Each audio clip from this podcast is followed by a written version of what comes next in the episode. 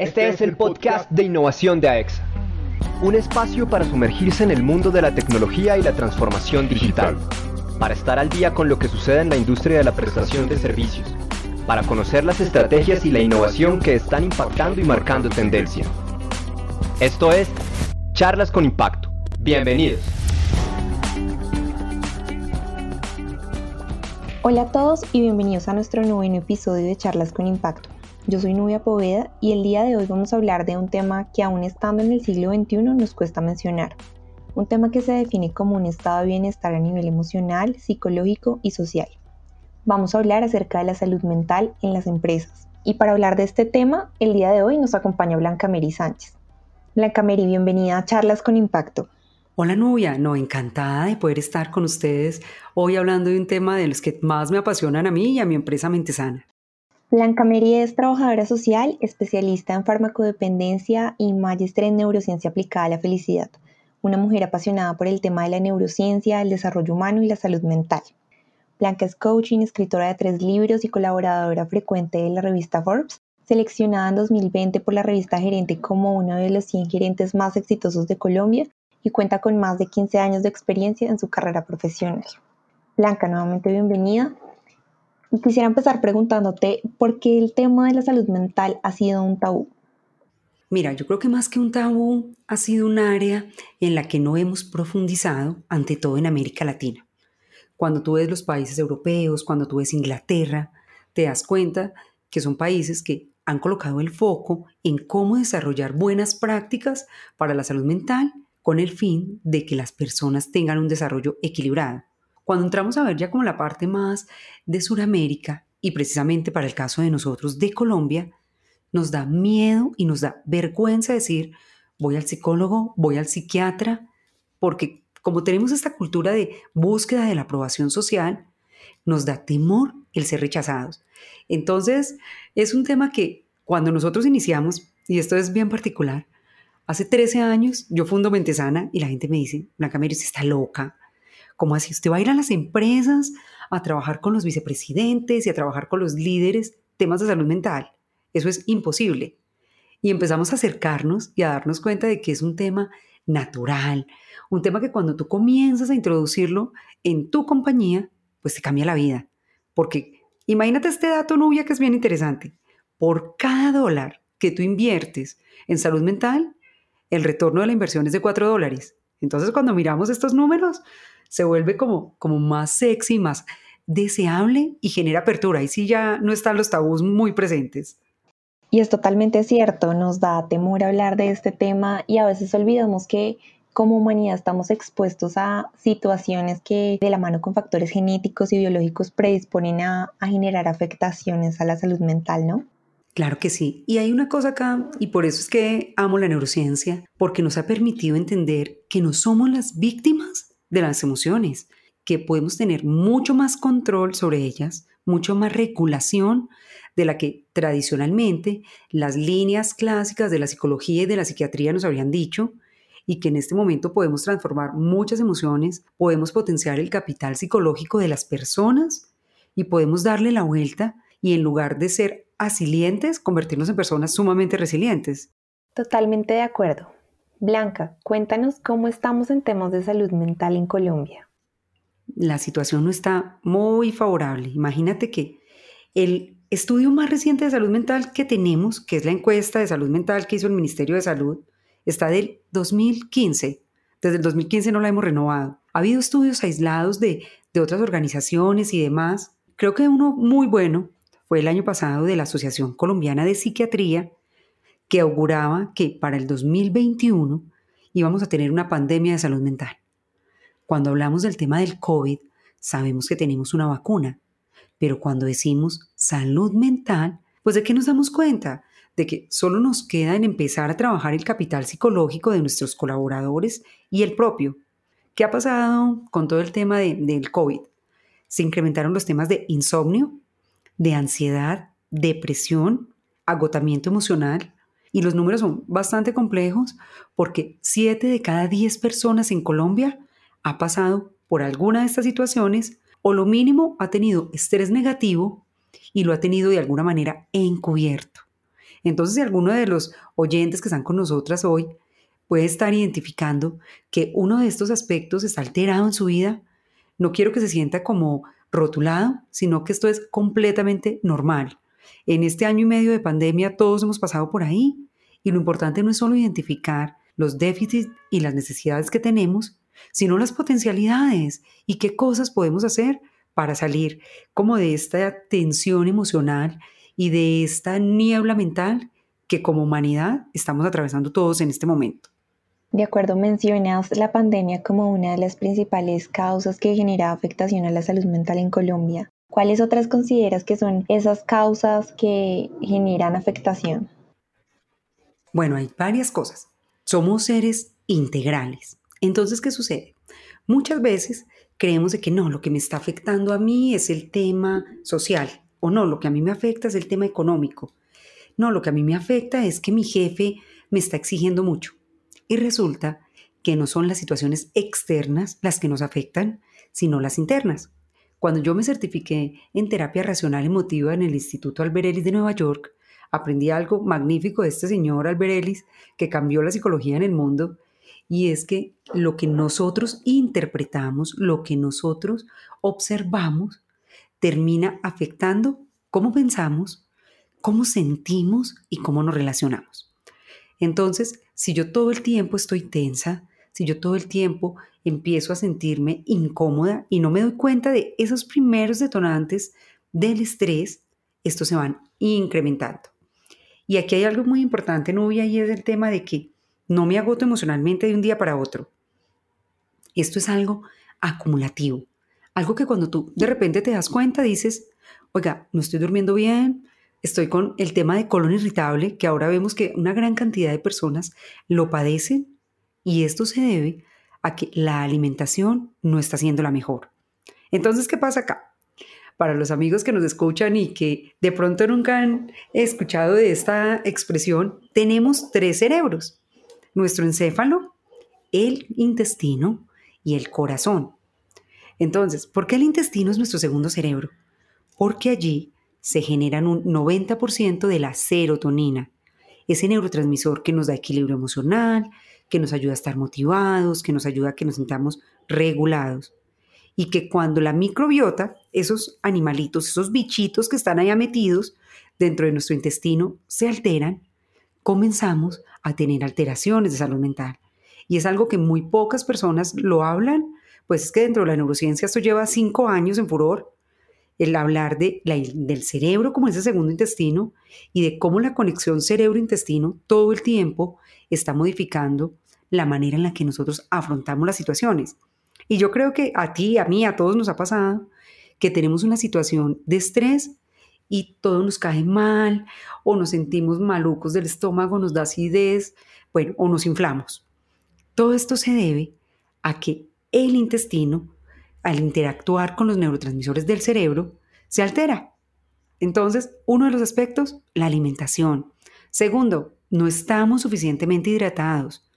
Pequeños niveles de deshidratación nos dan sueño, nos dan desenfoque. Y aquí viene un número de, de mi libro Cerebro Productivo y es que el 48% del tiempo pensamos en algo distinto a lo que hacemos. Y mira que eso es por encimita algunos de los factores que nos hacen que se altere nuestra salud mental. De ahí para allá podríamos hablar de muchísimos otros. Como seres integrales inmersos en la sociedad, donde diferentes factores intervienen en nuestra salud, creo que hay una oportunidad enorme para las empresas en la generación de estrategias de promoción y prevención en aspectos de salud. En este escenario, ¿Cuál debería ser el rol de las empresas en el cuidado de la salud mental de sus trabajadores? Bueno, acá hay una cosa muy importante y es que tenemos que ser muy intencionales, tenemos que tener claro el para qué. Porque ¿qué pasa?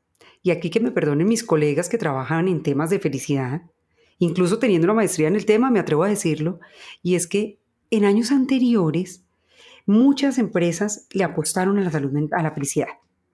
¿Y qué pasó? Llegó la pandemia y nos dimos cuenta de que lo que habíamos dicho en otros escenarios es real. No podemos pensar en ser felices si no tenemos un mínimo de salud mental. Entonces, empezar a entender, así como en las empresas tenemos un capital financiero, tenemos un capital psicológico positivo, que son las habilidades, las destrezas, las capacidades con las cuales cuentan nuestros colaboradores, que son súper importantes cuando las cosas van bien, por supuesto, pero que son indispensables cuando las cosas van mal. Porque si yo tengo un equipo que ante la adversidad se frustra y se paraliza, pues no va a ser capaz de ser resiliente y buscar alternativas. Si del otro lado yo he desarrollado el capital psicológico de mi gente y ellos saben adaptarse al cambio aplicando la esperanza, saben tener un optimismo inteligente que identifica los retos, las dificultades, los problemas, pero que se orienta al logro.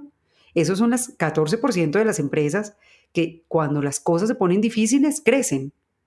Los que son capaces de decir, bueno, salgamos a buscar alternativas, saquemos lecciones aprendidas de lo que nos salió bien y enfoquémonos en hacer que las cosas funcionen. Para hacer eso necesitamos tener estrategias, necesitamos tener modelos, no podemos seguir haciendo intervenciones desconectadas, de que hoy voy a hacer un tallercito y mañana hago una conferencia y pasado mañana los llevo y hago un taller de cómo hacer manualidades. Necesitamos estructuras, necesitamos modelos serios, modelos con cientificidad, que tengan como una rigidez científica que nos diga esto funciona por esto, esto y esto, que sean medibles y que sean tangibles. Porque es que lo que no se puede medir no tenemos cómo demostrar la efectividad. Yo soy muy amiga de hacer mediciones pre y post cuando hago intervenciones, porque es lo que me permite a mí demostrarle a las compañías qué cosas funcionan. Entonces, yo diría, primer paso, definir hacia dónde necesitamos ir. Necesitamos impactar inicialmente las personas que están abrumadas o lo que necesitamos es que todo el mundo en la empresa sepa de primeros auxilios emocionales o ya estamos listos para decir, creemos un modelo que prevenga la enfermedad mental, que promueva el bienestar integral, emocional, físico, cognitivo.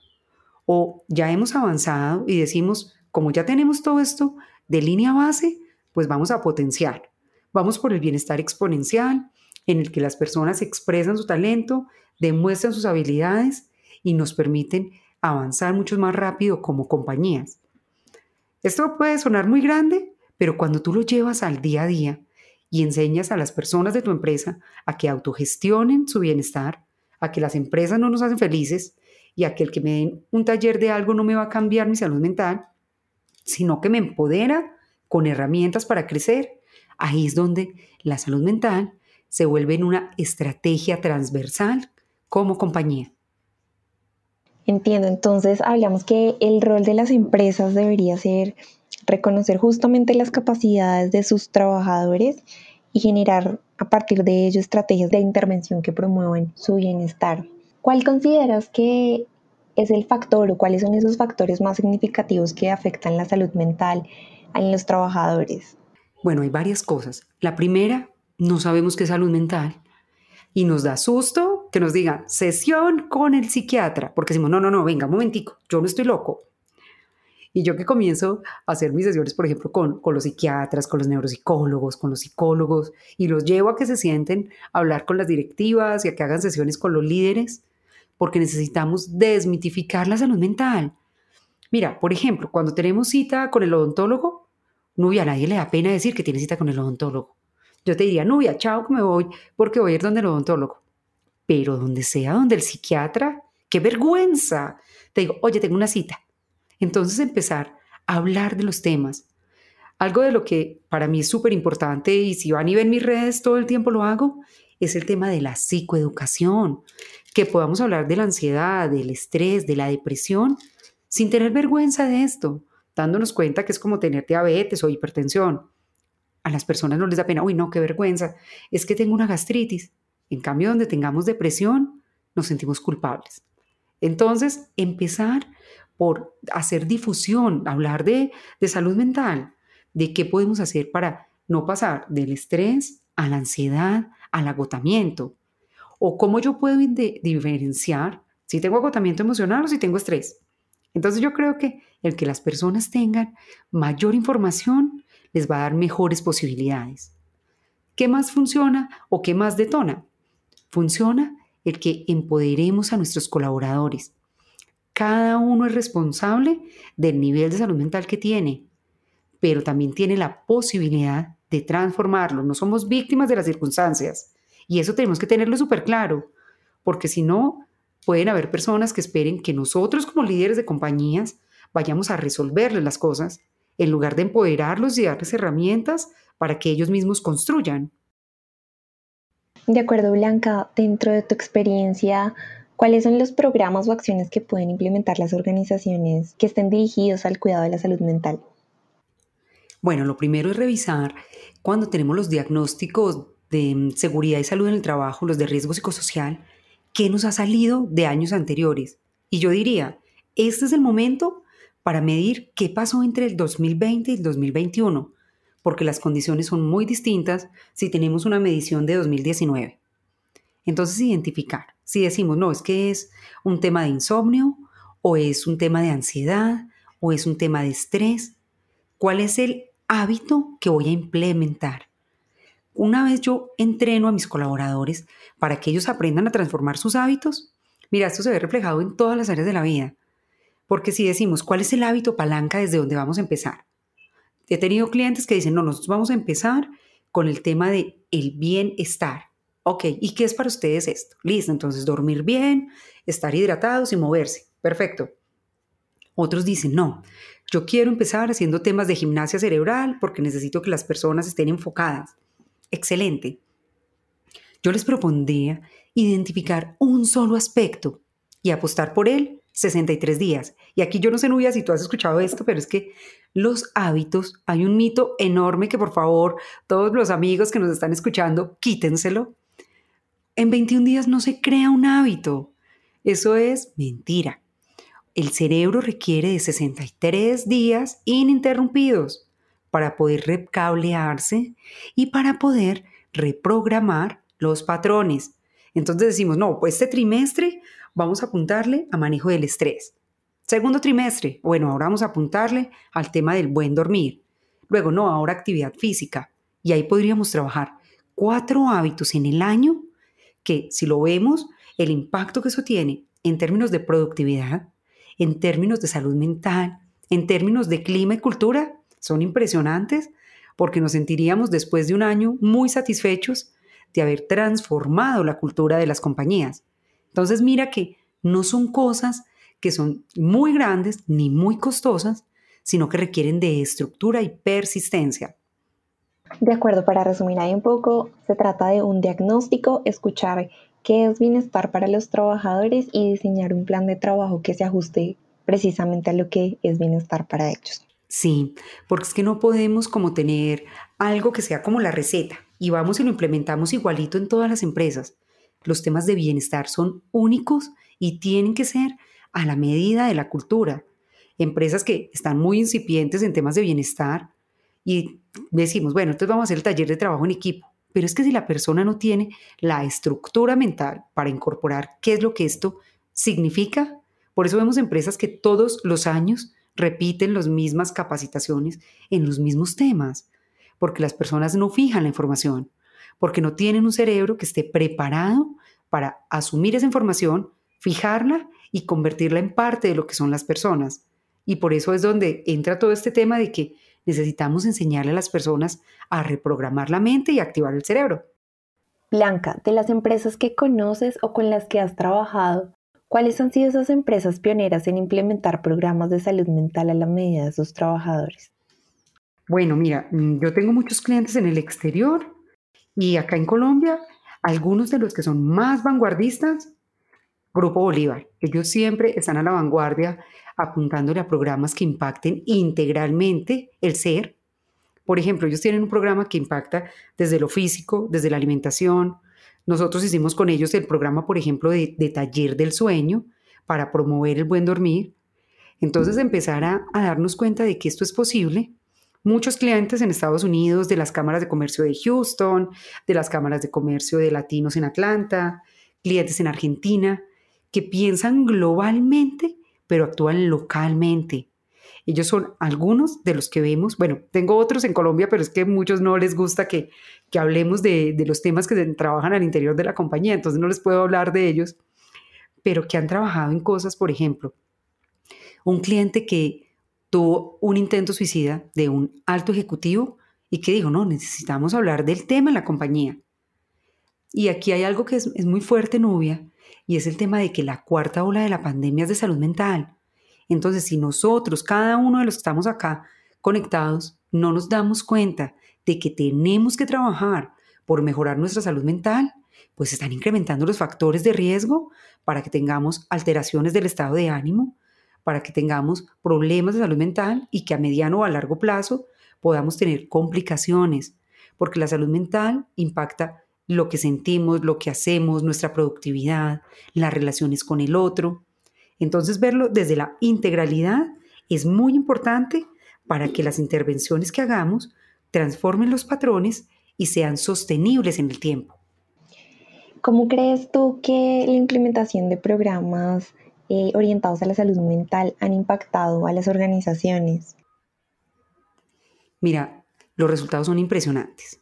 Si te digo en números, hay clientes, y no solo clientes míos, sino personas que han hecho intervenciones que les pueden llevar a tener un 45% de más productividad. Que si tú llevas esto al número, eso es una cantidad de dinero impresionante, pero cuando lo llevas a decir, es que es la vida de la gente, es que les estamos enseñando, y por ejemplo, si hablamos de la industria, si decimos las personas que están en planta, que puede que no tengan acceso a mucha formación, cuando se les llega con estos contenidos, cuando se les enseña, cómo gestionar su salud mental, cómo promoverlas en su familia, cómo tener hábitos que sean transversales a lo que ellos son, el impacto a nivel financiero es muy alto, pero cuando decimos es que estamos apostando por la gente, es que les estamos enseñando a que se cuiden, el compromiso que generan, la conexión con la compañía es impresionante, porque hace que ellos sientan que pueden cambiar las cosas, que ellos sientan que son valiosos y que actúen desde la corresponsabilidad para que la empresa prospere y avance independientemente del tamaño que ella tenga. Mencionas la productividad y, también hablábamos hace un rato de la rentabilidad.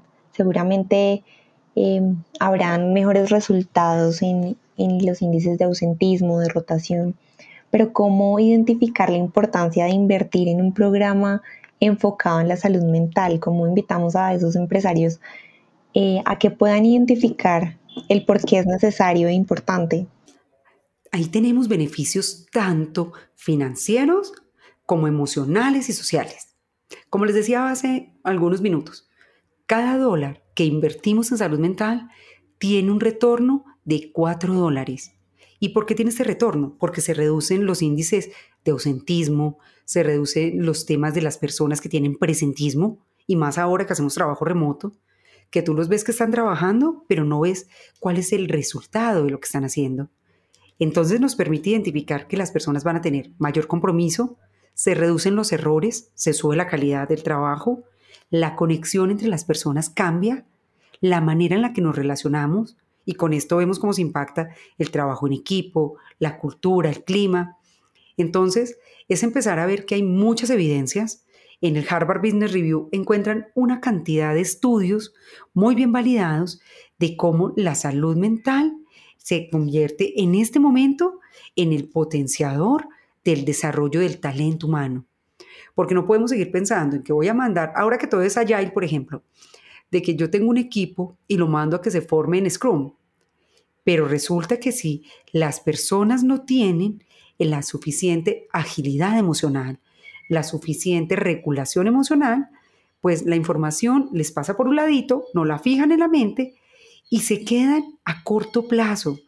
Entonces, esto no funciona así porque luego no vemos que hay un impacto real.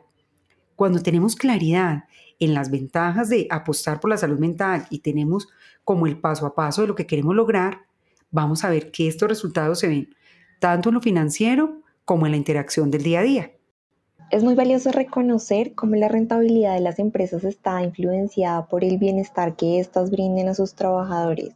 La tecnología hoy es una herramienta indispensable. ¿Cómo crees que la tecnología ha apalancado el desarrollo de estrategias en la atención de salud mental? Mira, cada vez hay más innovaciones. Una de las que me ha parecido a mí como que muy interesante, que incluso la tengo para mi empresa, se llama Armónico y es una plataforma en la que tú programas tus actividades, programas las tareas que vas a hacer, pero cuenta con espacios para el bienestar.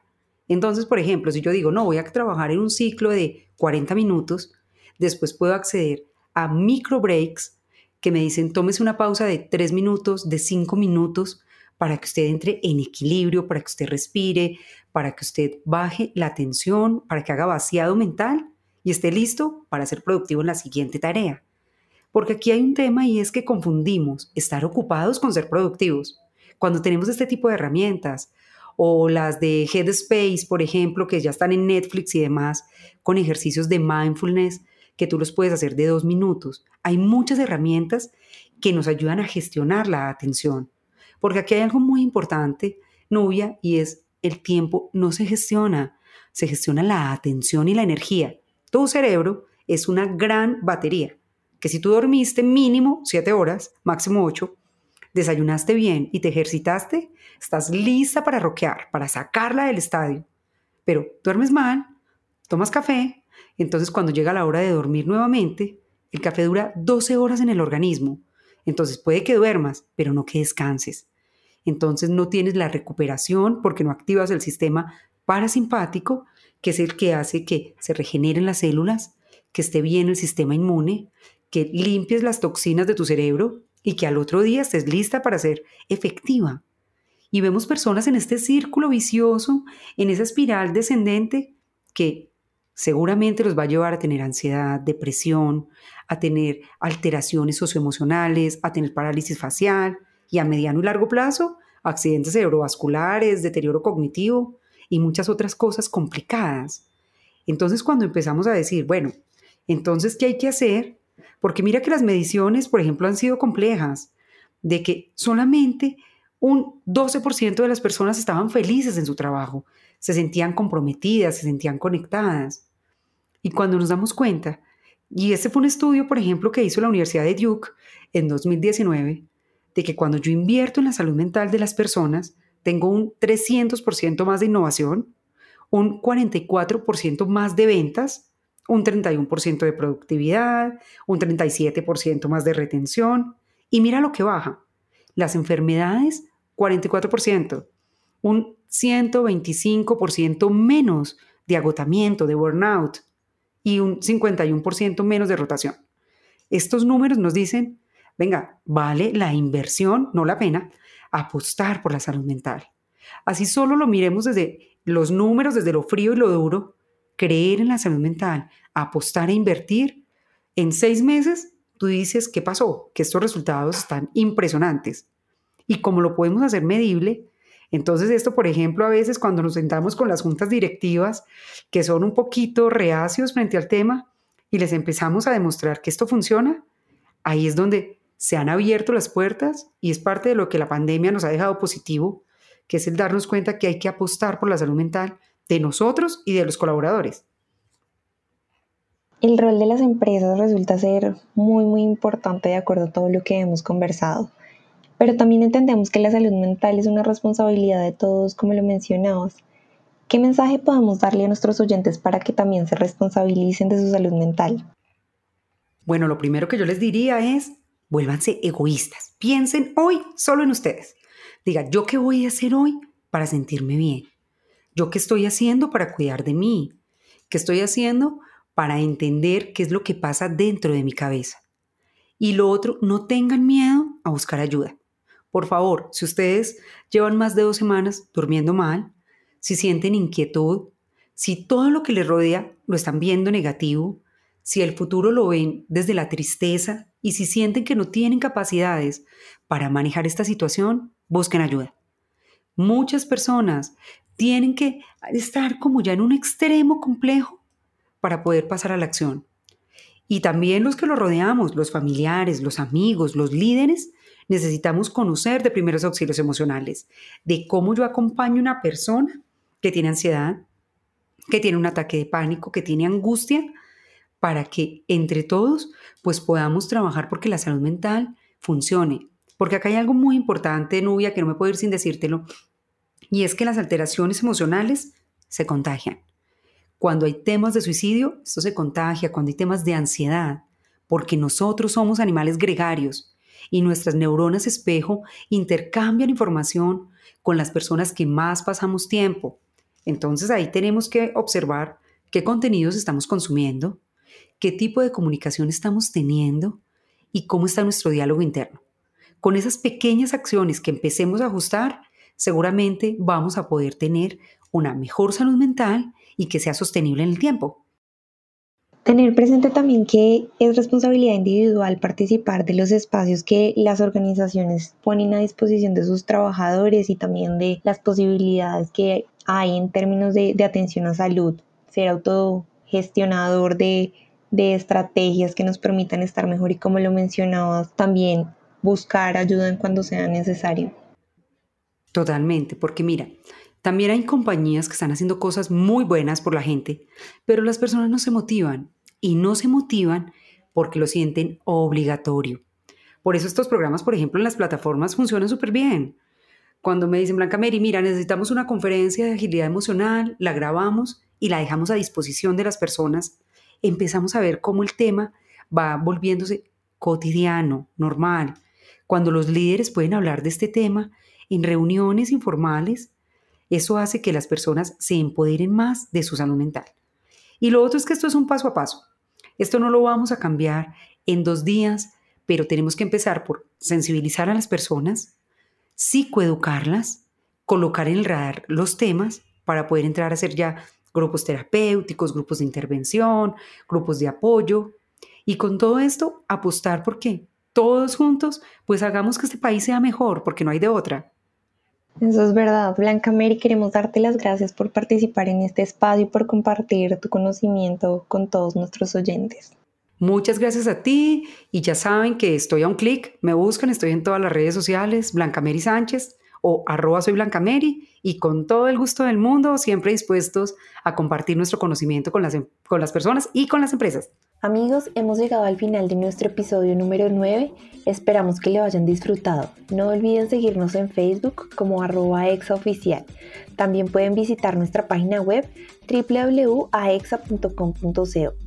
Los invitamos a estar muy pendientes de la próxima edición de Charlas con Impacto que viene con más contenido de gran interés para todos. Yo soy Nubia Poveda, hasta pronto.